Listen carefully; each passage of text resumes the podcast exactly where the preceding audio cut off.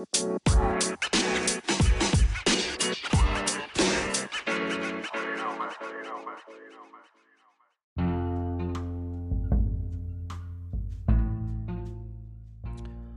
¿cómo están a todos?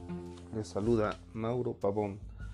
Desde este espacio de podcast vamos a empezar en esta pues en esta aventura, en esta aventura del podcast.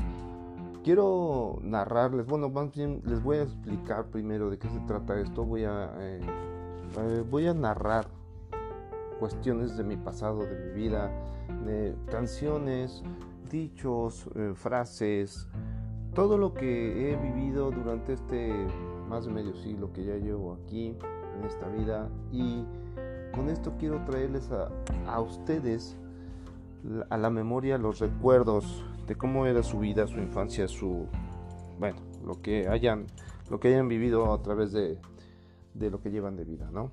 Normalmente la gente está acostumbrada ahora pues a todo lo que es tecnología, todo lo que es moderno, tabletas, iPads, celulares, etcétera. Pero cómo era vivir antes de todo esto? ¿Cómo era cómo nos entreteníamos, de qué jugábamos, de qué hablábamos? Eh, no sé, hasta qué comíamos, qué se fumaba en ese entonces, ¿no? Vamos a recordar un poquito, vamos a, llevarlos hasta allá, hasta el pasado. Disfruten, por favor. Bueno, pues continuemos, continuemos con este primer episodio. Espero que no les aburra, espero que pues eh, se les sea de relax o tal vez hasta de risa, porque no. Y bueno, pues vamos recordando, miren, fíjense que yo nací en la hermosa y bella ciudad de Puebla. Nadie puede refutar eso, por favor. Nací en esa bella ciudad en donde pues vaya los valores y las costumbres en el año de los yo nací en el 66 y créanme que en el año de los, les voy a hablar a partir de los años 70, que es cuando pues creo que tengo un poquito más de noción de lo que se vivía después de 4 o 5 años, ¿no? Eh, vamos, a, vamos a recordar qué se, qué se escuchaba en ese entonces, qué se escuchaba en los 70. Bueno, pues se escuchaba música muy funky, muy eh, a bailar de caderazo. Tal vez no se acuerden, pero la gente bailaba tocando sus caderas, ¿no? Eh, la moda eran los pantalones súper acampanados y zapatos de plataforma, tanto para hombre como para mujer. Exactamente, plataformas, como lo escucharon bien, plataformas tremendas porque era la época hippie, era la época pues del amor y paz, ¿no? ¿Alguien vivió eso? Digo, yo no lo viví porque era muy niño, pero me tocó ver cómo se veían y pues créanme, era algo totalmente ridículo con sus eh, cortes estilo afro, que los que no tenían pelo chino se lo enchinaban con un tenedor, así como lo escuchan, con un tenedor, eh, hacían un tipo crepe en su cabello y pues usaban su afro, sus eh, camisas holgadas con unas solapas tremendas eh, pantalones, como les decía yo, acampanados. Y estos eran también a la cintura. Los pantalones no se usaban a la cadera, se usaban a la cintura y sus plataformas. Entonces ya se podrán imaginar a dos personas bailando ridículamente, eh, rebotando sus caderas y escuchando una música como la que les voy a poner a continuación.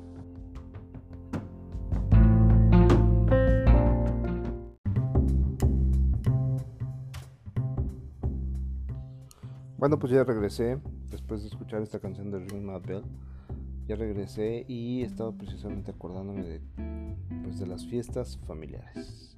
¿Cómo eran las fiestas familiares? Eh, cuando era yo chavo, bueno, estoy hablando más bien niño, eh, nuestros papás nos llevaban a las fiestas familiares que eran en casas y pues se ponía todo este tipo de música.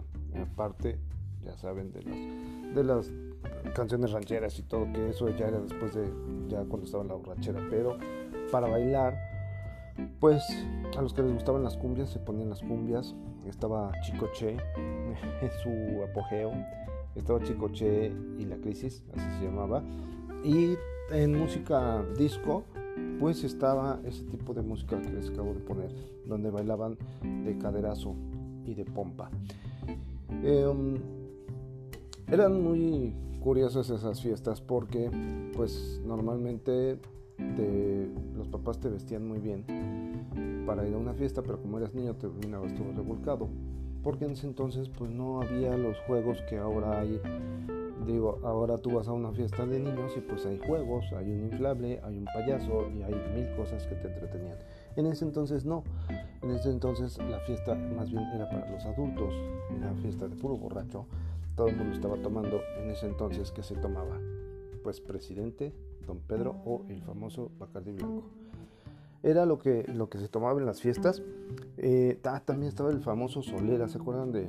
Bueno, todavía existe el famoso Solera. Eh, asqueroso, por cierto, para mí. Eh, se tomaba ese tipo de cosas. los adultos fumaban, fumaban sus cigarros Salem, sus cigarros Winston, sus cigarros, obviamente Malboro, en ese entonces ya estaba pero había unas marcas ahí raras como las que les acabo de mencionar. Y bueno, eh, ¿qué más puedo recordar desde esa época? Pues muchísimas cosas. Las señoras hacían su grupo para platicar cosas de la casa. Las mujeres en ese entonces pues era muy raro la mujer que trabajaba en algún lugar que no fuera su casa. La mujer siempre ha trabajado, pero la mujer trabajaba en ese entonces como ama de casa obviamente sin recibir ningún pago, más que el cariño y amor fraternal de sus hijos y su esposo. Y entonces las señoras pues se ponían a platicar sobre las telenovelas. Las telenovelas era mm, pues el único entretenimiento que teníamos en ese entonces. Los que no éramos de clase alta y no teníamos una antena parabólica, pues teníamos que regir nuestras vidas para ver solamente Canal 2, Canal 5, Canal 8 y Canal 13. ¿no?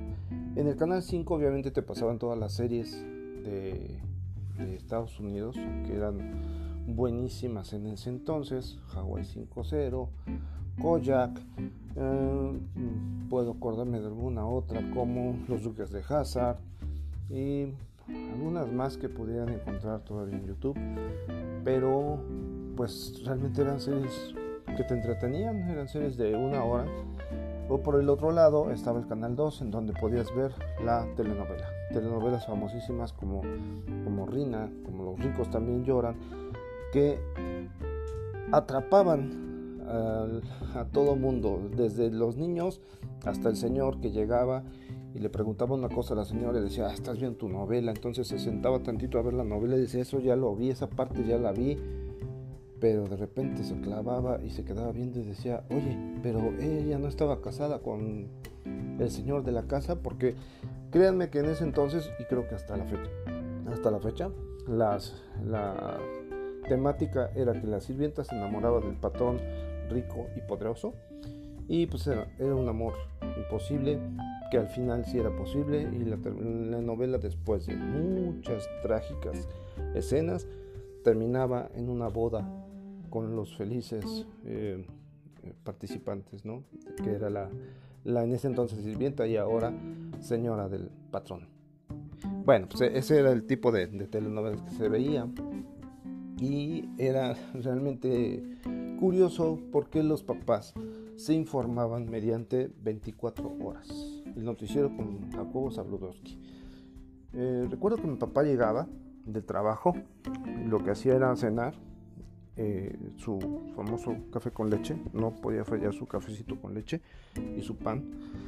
Los poblanos, creo que no les había mencionado, soy poblano, los poblanos somos totalmente paneros, no panaderos de que hagamos pan, sino que, que nos los comemos.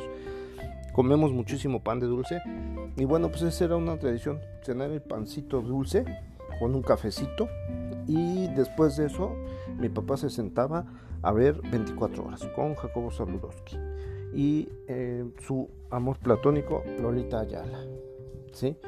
eso era lo que hacía mi padre cuando llegaba a la casa informarse era, era mm, casi casi el único medio de noticias que se tenía para saber qué había pasado, qué había hecho nuestro señor presidente en ese entonces. Les estoy hablando de Luis Echeverría, después también estuvo pues el famosísimo y odiado José López Portillo.